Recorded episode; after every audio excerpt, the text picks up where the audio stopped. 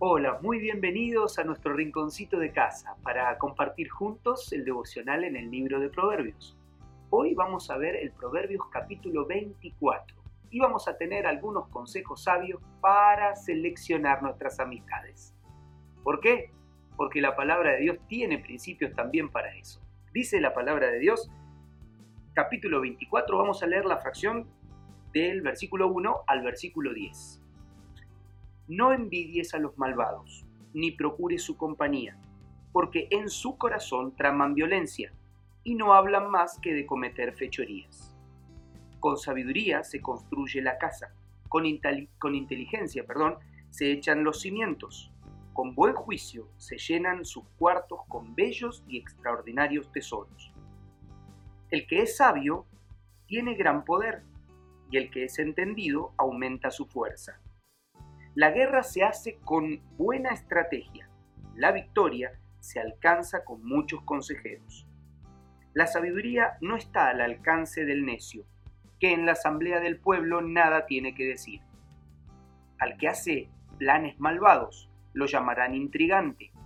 Las intrigas del necio son pecado. Y todos aborrecen a los insolentes. Si en el día de la aflicción te desanimas, muy limitada es tu fortaleza. Las claves para seleccionar amistades y rodearse de sabiduría está en esta porción de la palabra. Fijarnos bien con quién nos rodeamos. Fijarnos bien cuáles son las personas que logran estar en nuestro círculo de amistad íntima. Muchas veces determina también nuestro comportamiento. Así que acá algunos tips que nos ayudan a poder mejorar en nuestra selección. Si estás en una etapa de tu vida donde ya has seleccionado, ya tenés amigos de muchos años, qué bueno es pulir nuestras amistades. Qué bueno es seguir puliendo, porque como uno de los versículos dice que la guerra muchas veces se gana con buena estrategia, pero la victoria se obtiene de los buenos consejeros. ¿Cómo son los consejos que recibís de tus amigos? ¿Cuáles son los consejos que vos podés brindar a tus amigos? ¿Son buenos?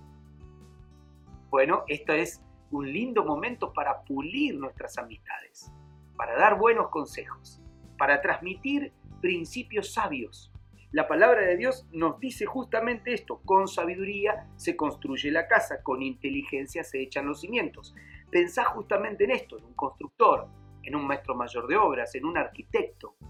Inteligencia para que esa construcción sea buena, sea duradera, como nuestras amistades. Qué lindo es poder construir amistades que perduren en el tiempo. Tengo la oportunidad de cumplir o cumplí el año pasado 25 años de amistad con uno de mis amigos.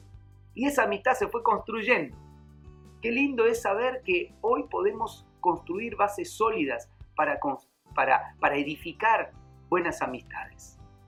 Yo pienso en varios de mis amigos. Pienso en los momentos en los cuales empezaron a construir esas amistades. Quizá momentos de angustia. Quizá en momentos en donde todavía no éramos amigos, pero al vernos llorar, uno escuchó sus palabras. Y sé que a partir de esos momentos empezaron a construir amistades sólidas. Así que las palabras, los consejos son fundamentales para construir sanas amistades. Fíjate con quién andas, fíjate y empezá a construir amistades sólidas. Mirá, la palabra de Dios dice, el que es sabio tiene gran poder y el que es entendido aumenta su fuerza. Qué lindo es ser entendido.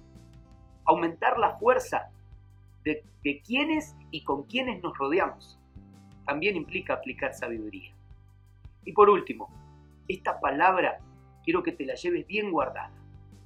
La palabra de Dios nos hace autoevaluarnos porque dice, si en el día de la aflicción te desanimas, muy limitada es tu fortaleza.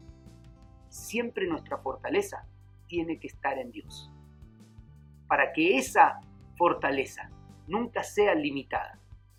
A veces nos amparamos solo en las amistades, a veces nos amparamos solo en esa persona que hasta este momento nos ayudó, pero puede que no esté. en quién están paradas tus fuerzas, porque van a venir días de angustia.